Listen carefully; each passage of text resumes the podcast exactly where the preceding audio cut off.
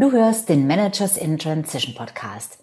Herzlich willkommen zu einer neuen Episode im Format Let's Talk About. In Let's Talk About interviewe ich immer Menschen, die über ihren Schritt in die Selbstständigkeit erzählen. Und heute habe ich einen Gast, auf den ich mich ganz besonders freue, Marike Frick. Also bleib dran, es geht gleich los. Hallo, ich bin Sabine Vottelau und ich war eine Managerin in Transition.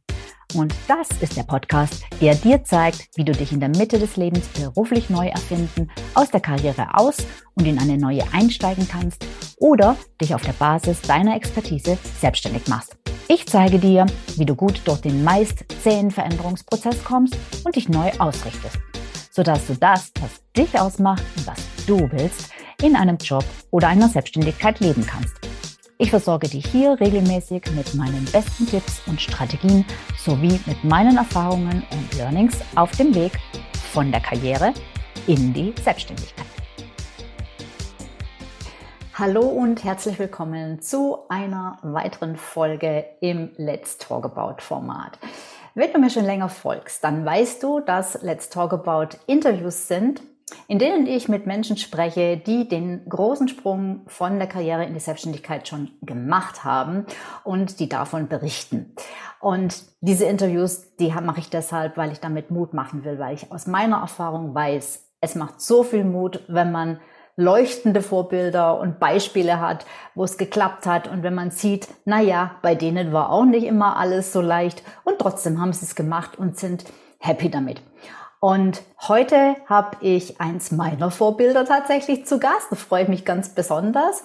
Ich habe nämlich die liebe Marike Frick hier, die auch so einige Sprünge gemacht hat, wenn vielleicht auch ein bisschen anders als üblicherweise meine Gäste, aber das werden wir gleich alles erfahren. Herzlich willkommen, Marike, schön, dass du da bist. Ja, vielen Dank, dass ich hier sein darf. Ja, dann würde ich sagen, ich übergebe das Wort direkt an dich. Du bist ja die Hauptperson. Wir wollen von dir viel erfahren. Vielleicht stellst du dich einfach mal kurz vor für alle, die dich nicht kennen. Wer bist du und was machst du? Also, ich bin Marike. Ich ähm, bin gebürtige Deutsche, lebe aber seit zehn Jahren in Genf in der Südschweiz und ähm, ich bin ausgebildete Journalistin, habe auch lange als Journalistin gearbeitet und bin mittlerweile im Online-Business unterwegs. Ich zeige anderen über Online-Kurse, Online-Programme, wie sie ihr Business in die Presse bringen und wie sie bessere Texte schreiben, in Google gefunden werden. Also bei mir dreht sich alles um das Verstanden werden, gefunden werden, sichtbar werden. Mhm. Ja, daher kenne ich dich ja auch und äh, ja, ich kann ja hier nur wirklich äh, ähm, ja, in den besten Tönen von dem sprechen, was du anbietest. Ich empfehle dich auch immer super gerne weiter. Aber darum soll es jetzt heute nicht äh, in erster Linie gehen. Jetzt war das ja nicht immer so, dieses Online-Business, äh, das machst du, äh, seit du in Genf lebst oder so ungefähr um die Zeit rum.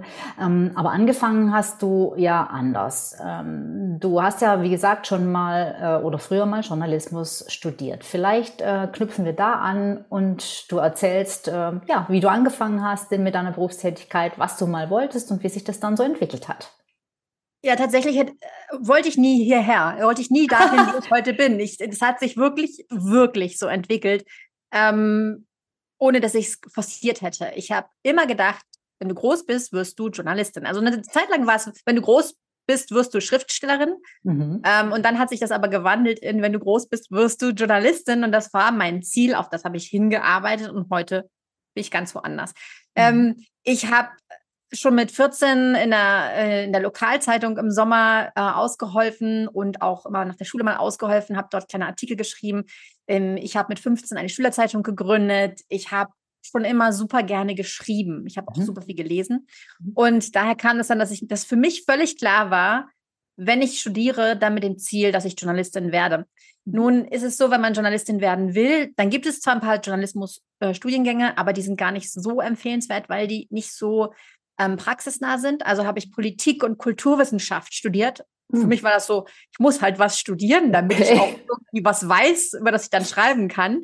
Und danach mache ich ja, ne, danach mache ich ja die Ausbildung zur Journalistin. Und habe mich dann bei der Henry-Nann-Schule beworben. Das ist eine sehr, sehr renommierte Journalistenschule. Das war ein absoluter Traum, da reinzukommen. Und ich bin dann auch nach meinem Studium dort reingekommen wurde anderthalb Jahre dort ausgebildet zur Redakteurin. Und ähm, damit war so mein Traum erstmal erfüllt. Und ich dachte, wow, jetzt bin ich tatsächlich an der besten Journalistenschule in Deutschland gewesen und bin Journalistin angekommen. Ja, ja denkst du. Cool. Wie das Leben so spielt. Ja. Genau, also dann warst du ausgebildete Journalistin. Ähm, und dann, nehme ich mal an, wolltest du wahrscheinlich auch in dem Bereich arbeiten. Auf jeden Fall. Also ich, das war ja klar, dafür hatte ich das ja alles gemacht. Die vielen, vielen, vielen Jahre der Ausbildung. Ähm, ich habe mir, hab mir beim Studium auch so ein bisschen Zeit gelassen, habe noch ein Auslandsjahr gemacht und ähm, war dann wirklich schon 28, als mhm. ich ähm, fertig war mit der Ausbildung zur Journalistin. Und dann hm, war für die meisten in meinem Jahrgang die Frage, suche ich jetzt einen festen Job oder mache ich als freier Journalist oder freie Journalistin weiter? Das ist mhm. sehr üblich im Journalismus. Für mich war völlig klar, dass ich mich nicht um eine Festanstellung bemühen werde. Mhm. Ähm, Weil? Ich hatte, ja, ich hatte während der Ausbildung gab es ein paar Praktika, die wir machen mussten. Das war ja auch, was heißt mussten? Es war super gut. Ich durfte ja. bei der Zeit unter anderem ein Praktikum mhm. machen. Ein absoluter Traum, mal für die Zeit zu arbeiten. Dann saß ich da und fühlte mich einerseits sehr geehrt, dass ich für die Zeit schreiben mhm. durfte oder täglich in die Redaktion gehen durfte. Äh, und einerseits habe ich gemerkt, dass ich ab Mittwoch angefangen habe zu denken, wann ist eigentlich Freitag? Mhm. Und das lag allein an der Struktur dieses, ich gehe in ein Büro und ich muss da sitzen bis 18 Uhr. Und wenn ich vor 18 Uhr gehe, dann, dann bin ich ja Low-Performer sozusagen. Das geht ja nicht. Komisch, ja. Ja, vielleicht war es auch nur in meinem Kopf, ich weiß nicht, aber ich wollte natürlich beweisen, dass ich hier richtig engagiert bin und richtig Einsatz zeige. Und das hat sich wie ein Zwang angefühlt, zu einer mhm. festen Zeit da sein zu müssen, zu einer festen Zeit zu gehen. Montag bis Freitag, zwei Tage Wochenende und die Mühle geht wieder von vorne mhm. los. Mhm. Ich habe mich wie in einer Mühle gefühlt und habe gedacht, wenn dir das bei der Zeit passiert, bei deinem Traumarbeitgeber, super nette Menschen, schöne Themen, ich durfte, durfte tolle Sachen machen und gleichzeitig hat sich wie ein Gefängnis angefühlt. Mhm. Dann, dann kannst du ja nirgendwo arbeiten. dann, dann geht, funktioniert das einfach nicht für dich.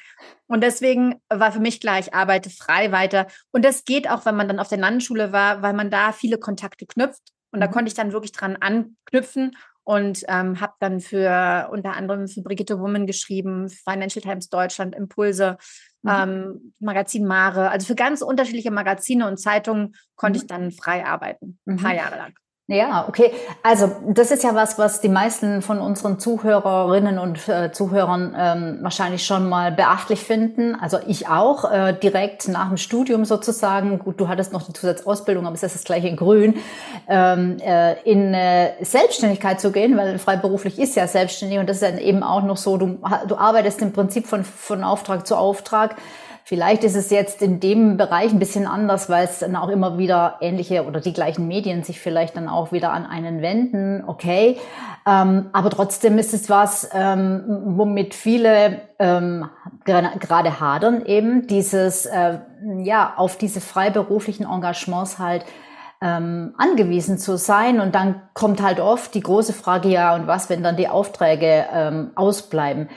Gab es bei dir nie oder hattest du, auch, hattest du nicht die Angst und be bewahrheitete sich das auch nicht? Äh, also ich stelle mir heute mal vor, ne, ich arbeite ja dank dir heute auch äh, teilweise mit Journalistinnen zusammen und das sind auch teilweise freie. Und die tun mir immer irgendwie leid. Also die tue ich jetzt vielleicht total unrecht, aber ich denke immer, oh Gott, jetzt hat die wieder einen Auftrag und kann was schreiben und, äh, und hat mich dazu interviewt. Das ist ja super. Ähm, wer weiß, wie viele Aufträge äh, im Monat ähm, die so haben. Also ich stelle mir das echt total schwer vor. Habe ich da eine falsche Vorstellung? Also ich, ich hatte damals auch Respekt davor, aber es ist, es gehört einfach äh, völlig natürlich dazu, dass du nicht nur schreibst, sondern auch Akquise betreibst. Und das ist ja in ganz, ganz vielen Jobs so. Du ja. musst einfach, also in, in, jeder Selbstständigkeit ist das so, du musst ja einfach, während du einen Text schreibst, musst du schon den nächsten, den nächsten mhm. dir an, an, an Land ziehen. Du musst ständig Akquise betreiben. Mhm. Ich hatte zum Glück schon eine Tür, äh, einen Fuß in der Tür bei vielen Redaktionen durch meine Praktika, durch die mhm. Kontakte an der Landesschule. Mhm. Und das hat es leichter gemacht. Aber mhm. ja, ich hatte Respekt davor. Ich muss auch sagen, es war eine bequeme Situation, weil ich hatte noch keine Kinder. Mhm. Wir hatten, ähm, das war noch vor was 15 Jahren, da waren die Mieten in Hamburg jetzt auch noch nicht so, dass ich gesagt habe, um Gottes Willen, ähm, das war alles okay. Ich habe gewusst, ich komme da durch und wenn es schief geht, ich werde schon was finden. Ich habe so, mhm. äh, ja, ich habe einfach so ein Vertrauen darin, dass ich irgendwas finden werde. Ich habe immer gesagt, Und wenn ich irgendwie 50 Prozent im Café äh, kellnern muss, dann mache ich das halt für den Übergang. Mhm. Wird sich schon eine Lösung finden. Mhm. Gut, ich war 28, ne? Also ja. Ja. eine andere Situation. Ähm, ja. Viel mutiger fand ich das dann später nochmal zu springen, als ich schon zwei Kinder hatte. Ja, also trotzdem cool und auch cool, dass du da schon ähm, ja in, in, in jungen Jahren so konsequent warst und einfach gesagt hast, nee, das gefällt mir nicht, das kann ich nicht machen, da, da gehe ich ein, da gehe ich zugrunde, dass du das schon in der recht kurzen Praktikumszeit äh, festgestellt und dann eben auch die Konsequenzen gezogen hast. Das finde ich cool. Ja, also ähm, da können sich bestimmt manche äh, eine Scheibe davon abschneiden, zu sagen, ja, jetzt, jetzt, jetzt reicht's, jetzt ertrage ich es einfach nicht mehr, ich habe es lang genug ertragen und äh, es wird sich schon irgendwas ähm, ergeben. Aber lass uns mal weiter äh, schauen, wie das dann so weiter ging, weil heute, wie gesagt, machst du ja was mit Online. Nix mehr freiberufliche Journalistin. Genau. Das lief ein paar Jahre wirklich sehr, sehr gut für mich. Und dann ähm, kam mein Mann eines Tages nach Hause und sagte, da gibt es diese Stellenausschreibung und die ist in der Schweiz. Und ich habe hm. gesagt, okay, Schweiz, keine Ahnung, hatte ich so gar nicht auf meinem, in meinem Lebensplan vorgesehen.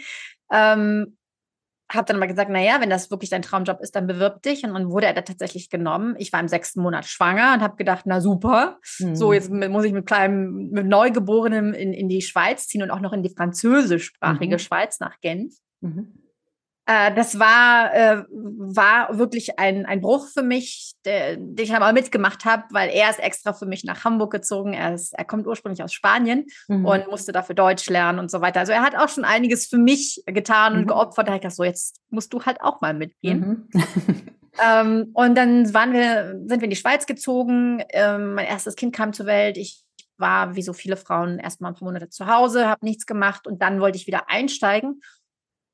Und da habe ich gemerkt, jetzt ist plötzlich alles nicht mehr so alte Sonnenschein. Also im Journalismus ergeben sich viele Aufträge daraus, dass man auch mal miteinander Kaffee trinken geht. Mhm. Und ähm, dann habe ich mal eine Aushilfe gemacht, eine Redaktionsvertretung gemacht, mhm. Urlaubsvertretung gemacht. Dann haben sich daran wieder Aufträge angeschlossen.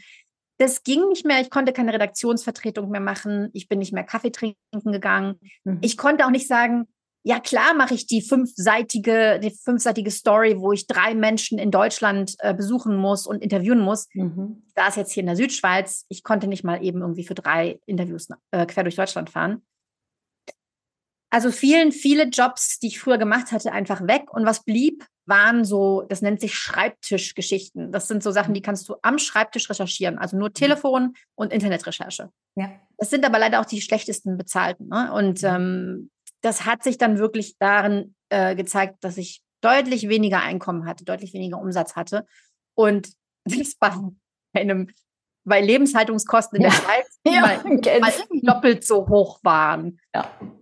Ähm, und da war mir klar, irgendwas musste machen. Und dann habe ich an alle möglichen Türen geklopft. Ich habe irgendwie nach Kommunikationsjobs gesucht hier bei, bei internationalen Organisationen in Genf. Ich habe bei PR-Agenturen an die Türen geklopft ich habe gedacht, da muss ich halt Broschüren texten oder sowas. Ähm, und dann gab es so einen Moment, in dem, ähm, in dem sich für mich eine neue Welt eröffnet hat. Ah. Und das war, ähm, erstmal hat mich jemand angesprochen in dem Coworking, wo ich damals immer hingegangen bin, ähm, um einen Arbeitsplatz zu haben, um rauszukommen.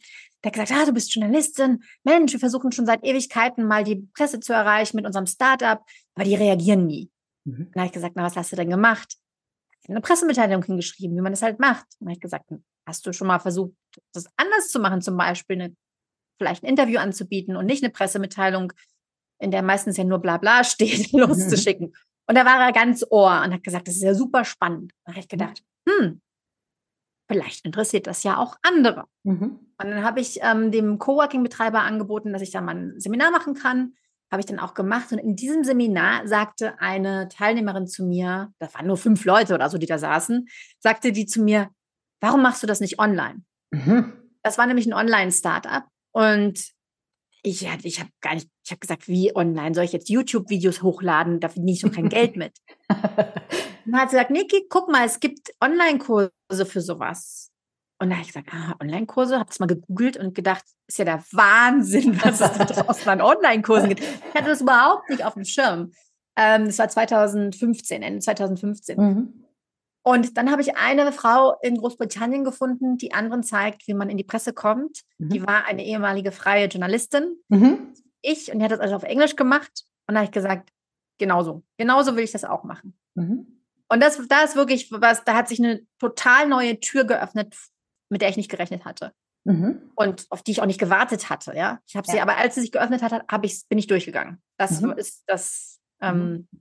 das war von meiner Seite das, was, was, was nötig war. Und was war dann äh, das Erste, was du da angeboten hast?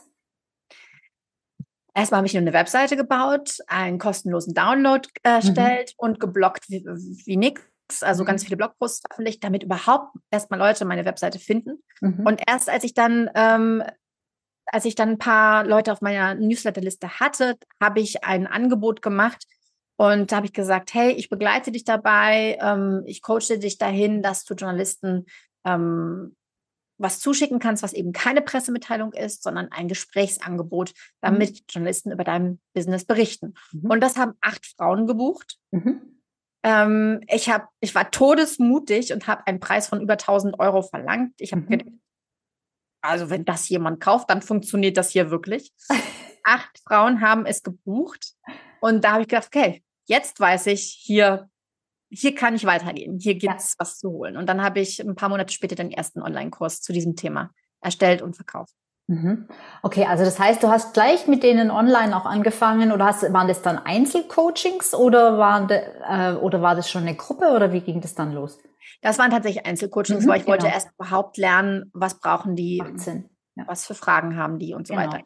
Ich habe tatsächlich einen Schritt ausgelassen, weil du gerade gesagt sagst, war das alles online. Ich habe so einen Zwischenschritt gemacht während ich an meiner Webseite gebastelt habe, ich wollte ja, das Ziel war ja online das zu machen ja. für ein deutsches Publikum. Während ich das daran gebastelt habe, habe ich das mal in Genf ausprobiert bei der englischsprachigen Community. Mhm. Hier gibt es ja sehr, sehr viele Expats und sehr, sehr mhm. viele, sehr internationales Publikum. Und ich habe gedacht, hey, ich teste das mal hier vor Ort aus. Vielleicht ist es auch ein Tipp für, für andere, die eine Idee haben und nicht wissen, mhm. ob sie funktionieren wird. Gibt es irgendeine Möglichkeit, das im kleinen Rahmen mal auszutesten? Mhm. was ich gemacht habe, ich hab, ähm, bin an andere Coworkings herangetreten und habe gesagt, kann ich bei euch ein, einen Abend lang, zwei Stunden lang so ein Mini-Workshop-Seminar geben, wo mhm. ich anderen zeige, was sie tun müssen, wenn sie Journalisten erreichen wollen. Ähm, weil da sind natürlich viele Startups und die wollen mhm. Presse haben und ähm, habe dann auch ein paar Anzeigen geschaltet, habe das erste Mal Facebook-Anzeigen ausprobiert, die nur hier in Genf ausgespielt wurden. Ich dachte, das ist ja spannend, da kaufen wirklich Leute ein mhm. 25, ähm, 25 Dollar Ticket, um da teilzunehmen. Und ähm, das war mein Testballon. Da mhm. habe ich gesehen, okay, ich kriege einen Raum voll mit 30 Leuten. Mhm. Wenn das vor Ort geht, dann muss das auch online gehen. Mhm. mhm.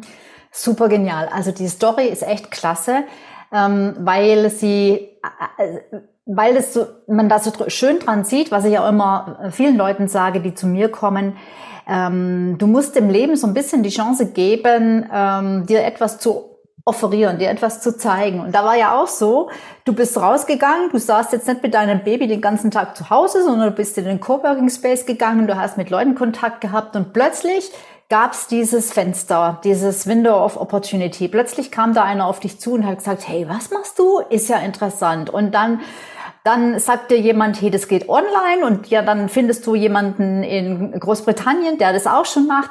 Und so kommt dann eins zum anderen und der Weg entsteht im Gehen. Und oft ist es so, dass wir, also ich auch und auch viele meiner Kunden, so verkopfen und das wirklich so mit der Brechstange irgendwas durchdrücken wollen und dann gar nicht mehr offen sind für solche, ja, mehr oder weniger natürlichen Entwicklungen. Aber du musst halt Schritte gehen. Du musst, du musst dem ja, Schicksal oder was auch immer das dann ist, ein Stück entgegenkommen. Ne? Dann da zu Hause sitzen und, und, und nichts machen, dann passiert auch nichts.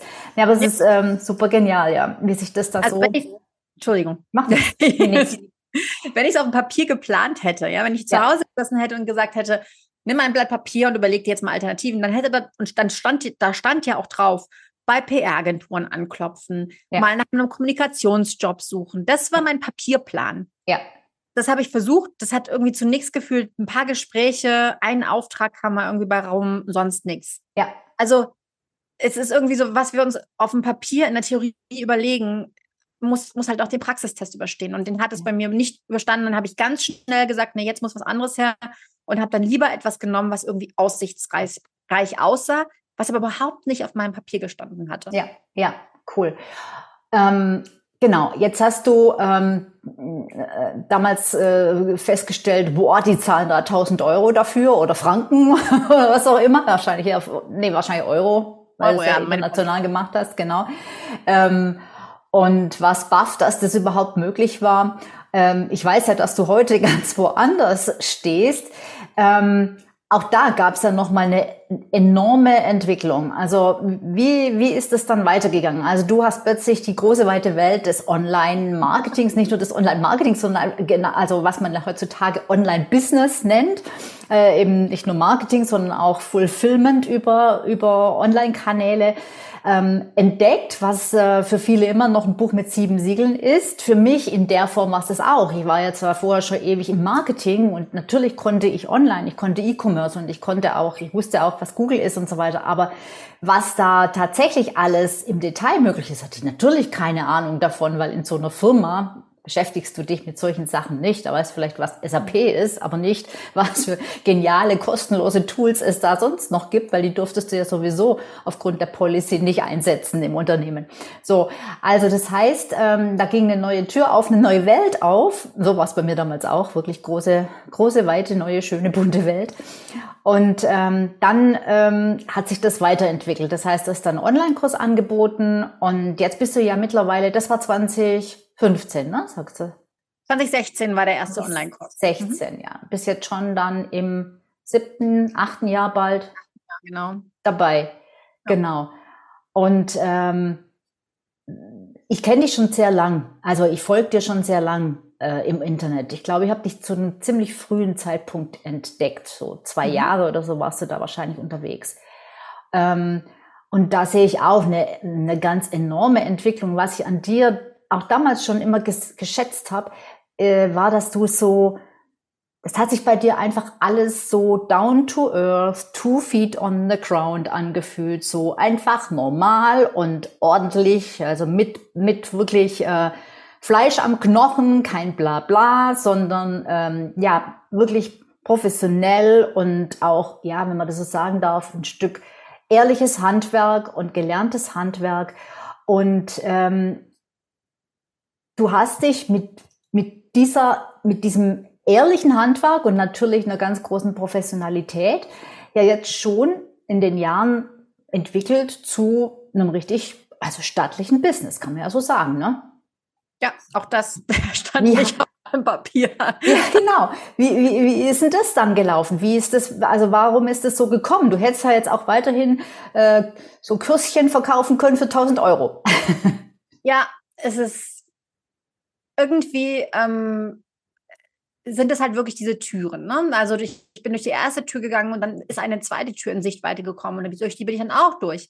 Ähm, für mich hieß die zweite Tür ähm, Sachen abgeben, also nicht mehr alles alleine machen. Wenn du erstmal angefangen hast, nicht mehr alles alleine zu machen, hast du plötzlich Raum, vielleicht über ein neues Produkt nachzudenken, was dir wieder die Möglichkeit gibt, ähm, vielleicht noch jemanden dazu zu holen. Dann war die nächste Tür für mich, ich berate nicht, also ich habe mir, ich habe mir Assistenz reingeholt, die Sachen gemacht hat, die ich, die für mich, die mich zu viel Zeit gekostet hätten. Aber dann die nächste Tür war, jemanden reinzuholen, der das Gleiche kann wie ich, nämlich mhm. andere Journalistin, mhm. und ähm, die in der Beratung einzusetzen, also mich zu multiplizieren. So, mhm. und dann ging es los mit, uff, jetzt werden das aber ein paar mehr Leute und auch ein paar mehr Kursteilnehmer, weil ich jetzt plötzlich konnte ich mehr Kursteilnehmer gewinnen und mehr Kurse verkaufen, weil ich hatte ja mehr Beratungskapazität. Dann brauche ich jetzt aber auch jemanden, der das Ganze auch ein bisschen managt, weil ich mhm. kann mich nicht mehr um alles kümmern. Und das war wirklich eine Tür nach der anderen, durch die ich geschritten bin. Ähm, ich habe nie gesagt, mein Fünfjahresplan ist, dass ich mit zehn Mitarbeitern dastehen will mhm. und einem Umsatz von X und mhm. so weiter. Mhm. War nie, war nie so. Es war immer nur der nächste Schritt. Der mhm. nächste logische Schritt. Also jetzt bin ich in der Situation, jetzt brauche ich mal die Ver eine Veränderung in diese Richtung, mhm. weil das ist jetzt einfach dran. Und dann habe ich das gemacht und dann habe ich mir, also ich hole mir auch immer Hilfe an die Seite. Also mhm. als es darum ging, dass das Team immer größer wurde und die, die Absprachen immer komplexer, wer berät jetzt wo, wer ist bei welchem Termin, wer ist in welchem, wer wird in welchem Kurs eingesetzt, Ähm, da habe ich uns eine ähm, Coach an die Seite geholt, die das in einem Workshop mit uns geklärt hat. Wer macht eigentlich was? Rollen? Wer nimmt welche Rolle ein? Wer ist wofür zuständig? Ähm, ich hole mir immer sehr, sehr gerne externe Hilfe dazu, weil das alles komplett neu für mich ist. Mhm. Ähm, und das ist auch mein nächster, ich glaube, der nächste gute Tipp, den ich geben kann. Mhm. Ich kann natürlich sagen, die Tür ist da, aber da gehe ich jetzt nicht durch, weil das kann ich nicht. Mhm. Und was ist, wenn man sich fragt, was muss denn passieren, damit ich durch diese Tür gehen kann? Mhm. Für mich war das zum Beispiel, ich hole mir Coaching an die Seite. Ich, ich hole mir auch Führungskräfte-Coaching an die Seite, weil ich jetzt plötzlich Leute managen, Menschen managen muss. Ähm, ich hole mir, ich hol, ich hol mir mal einen, einen Zwei-Tages-Workshop, buche ich, damit wir Problem XY klären können. Mhm. Also was muss passieren, damit ich den nächsten Schritt gehen kann? Mhm. Ähm, das, das ist eine Frage, die ich sehr mag und die mich da, dorthin bringt, dass ich eben nicht denke, das geht ja nicht. Mhm. Ja, sehr guter Tipp. Genau. Äh, Gab es denn auch mal Phasen, wo du äh, die nächste Tür nicht sahst, wo du dachtest, ich muss hier irgendwie raus, aber ich finde die Tür nicht? Oder ja, irgendwie, ähm, ähm, also Situationen, wo es mal nicht so lief, weil für Außenstehende ähm, hört sich das ja immer alles so leicht an. Ja? Und äh, man sieht ja eigentlich immer nur dann das Ergebnis und das, was dazwischen ist und die, die Kämpfe und die Struggles und die die Täler der Tränen, die sieht ja kein Mensch, ne? Und das ist halt auch so ein bisschen, ja, das, das, das, das, das ist nicht so die ganze Wahrheit, weil die haben wir ja alle. Da muss man auch ehrlich sein und da muss man ja auch durch wollen, sage ich jetzt mal. Ja? Also ich finde, so eine Selbstständigkeit, die muss man, da, da muss man auch echt wollen. Das, da muss man sich auch mal durchbeißen. Da muss man sagen, ich bleib da jetzt dran und äh, irgendwie kriege ich das auch wieder hin. So, ja. Ja, ähm, natürlich gibt es immer, gibt es immer, das schöne Wort, Herausforderungen. Ja. äh, es gibt immer Dinge, die wirklich anstrengend sind, auch Phasen, die vielleicht anstrengend sind. Ich hatte zum Beispiel einen Moment, wo ich gedacht habe, ähm, ich brauche jetzt einfach ähm, drei neue Leute, damit ich durch die nächste Tür gehen kann. Und das wird sau anstrengend, weil mhm. diese Leute muss ich finden, die muss ich mhm. einarbeiten, onboarden, die müssen ihren Platz finden, die müssen genau wissen, was sie tun. Aber darauf richte ich mich jetzt ein. Die nächsten drei Monate werden sau anstrengend. Mhm. Und danach habe ich Luft und Raum, um Projekt mhm. XY anzugehen. Mhm. So, also ich, ich frage mich dann immer, wofür machst du das jetzt gerade? Ähm, was, was wird dann dadurch möglich, wenn du das jetzt gut schaffst? Mhm. Und dann gibt es natürlich Dinge, die man nicht so gut planen kann. Ähm, zum Beispiel, dass ein Online-Kurs sich nicht so gut verkauft, wie man das gerne hätte. Oder ähm, was du auch kennst, die Anzeigen funktionieren plötzlich nicht mehr so, wie man das, wie man das gerne hätte oder wie man es mhm. gewohnt mhm. war. Ähm, das sind ja Themen, also wenn man die nicht hätte, wäre es ja komisch. Ja. Irgendwas, irgendwas ist immer. Und wie komme ich da, wie, was mache ich dann? ich, ich stelle mir die Frage, was muss passieren, mhm. damit wir jetzt dafür eine Lösung finden können. Also sagen wir mal, die Anzeigen mhm. funktionieren nicht so, wie, sie, wie ich das gewohnt war. Dann sage ich halt, okay, schalten wir die Anzeigen jetzt ab. Was machen wir Und jetzt? Was genau. dann? Genau. Und was dann? Was ja, ja. können wir, kann ich jetzt tun, um meinetwegen die Anzeigen zu ersetzen? Oder ähm, wen, welche Hilfe kann ich mir in die Seite holen, um ja. das Problem zu lösen? Also mhm. immer an den nächsten Schritt denken. Und die, die Täler und so weiter, man darf ja auch nicht verheimlichen, dass es natürlich viel Arbeit ist. Also mhm. ich, ich arbeite ziemlich viel, ich arbeite aber auch super gerne und deswegen mhm. stört es mich nicht viel zu arbeiten. Mhm. Wenn man sich aber, wenn man am liebsten die Füße hochlegt und sagt, ich möchte gerne eine Runde chillen und deswegen mache ich mich jetzt selbstständig, weiß ich nicht, ob das der beste ja. Ratschlag ja. ist, sich dann selbstständig zu machen. Ja. Guter Punkt, sehe ich auch so. Also wenn es nur ums Geld verdienen geht und womöglich noch schnell Geld verdienen, dann sollte man es lieber lassen, weil klar, in the long run kann man in der Selbstständigkeit sicherlich, kann, kann man mehr Geld verdienen als in der Anstellung, weil man halt einfach nicht durch irgendein System, durch irgendeine Firmenstruktur gedeckelt wird. Ähm, aber man muss auch echt viel dafür machen. Und es geht nicht von heute auf morgen. Du hast ja jetzt auch einige Jahre gebraucht und ich bin auch schon einige Jahre dabei ähm, da muss man schon bereit sein, da durchzugehen und eben auch den Weg äh, zu genießen. Und wie du schon sagst, diese täglichen ja, Frustrationen und Ärgernisse, naja, vielleicht nicht täglich, aber die halt immer mal wieder vorkommen, ähm, äh, zu akzeptieren, als dass das eben eine Herausforderung ist, also im besten Sinn des Wortes und dass es halt dazugehört. Das gehört einfach dazu.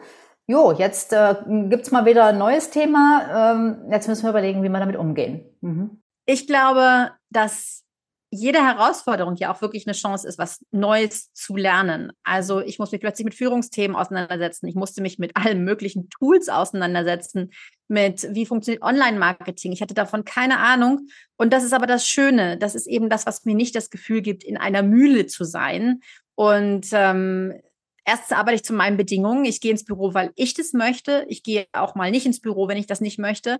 Ähm, ich muss niemandem, bin niemandem Rechenschaft schuldig. Das ist mein persönliches Lebensbedürfnis, dass ich Freiheit habe in meinen Entscheidungen, Freiheit in dem, wie ich arbeite. Und zweitens habe ich einen großen äh, Drang, Neues zu lernen. Ich mag mhm. das wirklich immer wieder neue Dinge anzufangen. Und das, das finde ich so toll daran. Also das, das mhm. ist sehr, ähm, das gibt, gibt mir sehr viel. Ne neben den finanziellen, ähm, finanziellen Dingen, die jetzt natürlich auch sehr schön für mich aussehen, war am Anfang auch nicht so. Ich brauchte mhm. irgendwie zwei, drei Jahre, um überhaupt auf ein Einkommen zu kommen, das für mich sich gut anfühlte. Aber ähm, jetzt. Magst du erzählen, was du am Anfang verdient hast? Wenn du magst. Ich habe es neulich ausgerechnet. Ich habe, glaube ich, im allerersten Jahr habe ich im gesamten Jahr 12.000 Euro Umsatz gemacht. Und da reden wir mhm. von Umsatz, ja. Mhm. Ähm, also ist ja klar, du musst erstmal deine Webseite aufbauen, erstmal überhaupt, dass Menschen dich entdecken, dass du überhaupt erstmal Menschen in dein Universum bekommst. Ehe du da mal wirklich richtig mhm. guten Umsatz machst, dauert es ein bisschen. Und da braucht man natürlich ein bisschen Polster oder in meinem Fall war es der Mann, der das Familieneinkommen mhm. beigesteuert hat. Jetzt hat sich's umgedreht. Jetzt bin ich für das Familieneinkommen zuständig. Ja, er hat sich nämlich auch vor zwei Jahren selbstständig gemacht. Er ist auch gesprungen, weil er hatte sehr viel Respekt davor, sehr viele Ängste davor. Mhm. Und jetzt ist er auch sehr froh, dass er es gemacht hat, ähm, auch aus den Gründen, die ich eben genannt habe, ähm, frei zu sein in seinen mhm. Entscheidungen und frei mhm. ähm, zu sein in dem, was man macht. Mhm. Ja, genau. Ähm, Thema Lernen. Also du würdest auch sagen, dass man auf jeden Fall lernbereit sein muss. Ich bin nämlich auch so eine, ich finde es auch großartig, mich mit neuen Sachen auseinanderzusetzen. Und ich glaube, eigentlich je, fast jeder, der sich, der sich erfolgreich selbstständig macht, mag das. Also wenn man so da eine Scheu davor hat oder sagt, boah, nee, da habe ich überhaupt keinen Bock drauf, jetzt noch was zu lernen und so, dann finde ich, wird's auch schwierig, weil ähm, man schon eine gewisse Bereitschaft äh, gerade heutzutage auch mit den ganzen Online-Medien, die halt einfach dazugehören, egal welches Business du hast, du musst irgendwo online vertreten sein. Und da musst du auch ein gewisses Verständnis. Ja. Es verändert sich ständig. Ja. Also es sind, äh, eine neue Plattform kommt dazu, eine neue Art Anzeigen zu schalten kommt dazu. Genau. Und äh, ja, es gibt Kann, immer irgendwas kann ein Lied davon singen, weil ich das ja teilweise auch anderen vermittle, meinen Kunden. Und äh, dann darfst du halt jedes Mal wieder ein neues Video drehen, weil es allen immer passt. sich schon wieder was geändert hat. ja, aber genau, du bist jetzt zuständig für das, also bist jetzt quasi die Haupternährerin. Da sind wir jetzt noch beim Stichwort Familie. Du hast ja zwei Kinder und sagtest gerade auch, naja, arbeiten musst du schon relativ viel. Ähm, das ist ja auch nochmal ein Punkt. Gut, die Zielgruppe, die ich anspreche, die sind meistens, da sind die Kinder meistens übers Gröbste raus, wie man so schön sagt, oder aus dem Gröbsten raus. Ähm, aber wie machst du das? Wie bringst du ähm, Familie und äh, Job unter einen Hut? Familie und Business?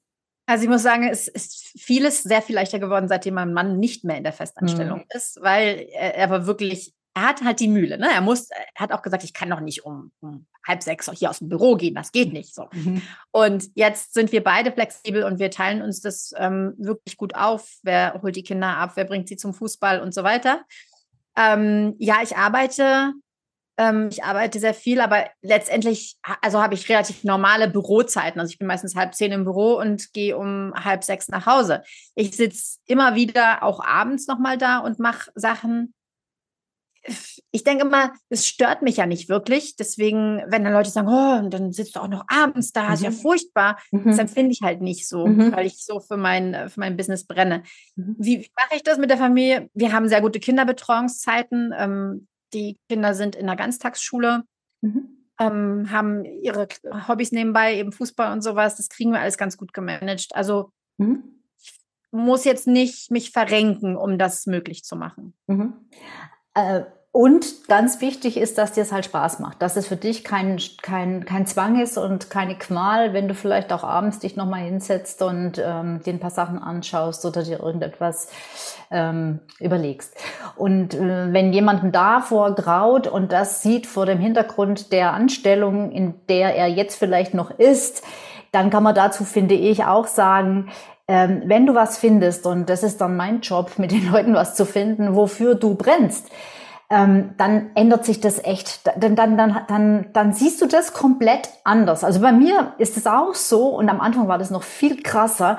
Ich bin echt Sonntag früh, ich konnte nicht mehr schlafen, aber nicht, weil ich Sorgen hatte, sondern bin echt aus dem Bett gesprungen und mein Partner hat gesagt, was, was willst du denn schon wieder? Es ist doch erst sieben oder so. Das heißt, naja, äh, mir ist was eingefallen. Ich muss jetzt dringend an meinen Rechner.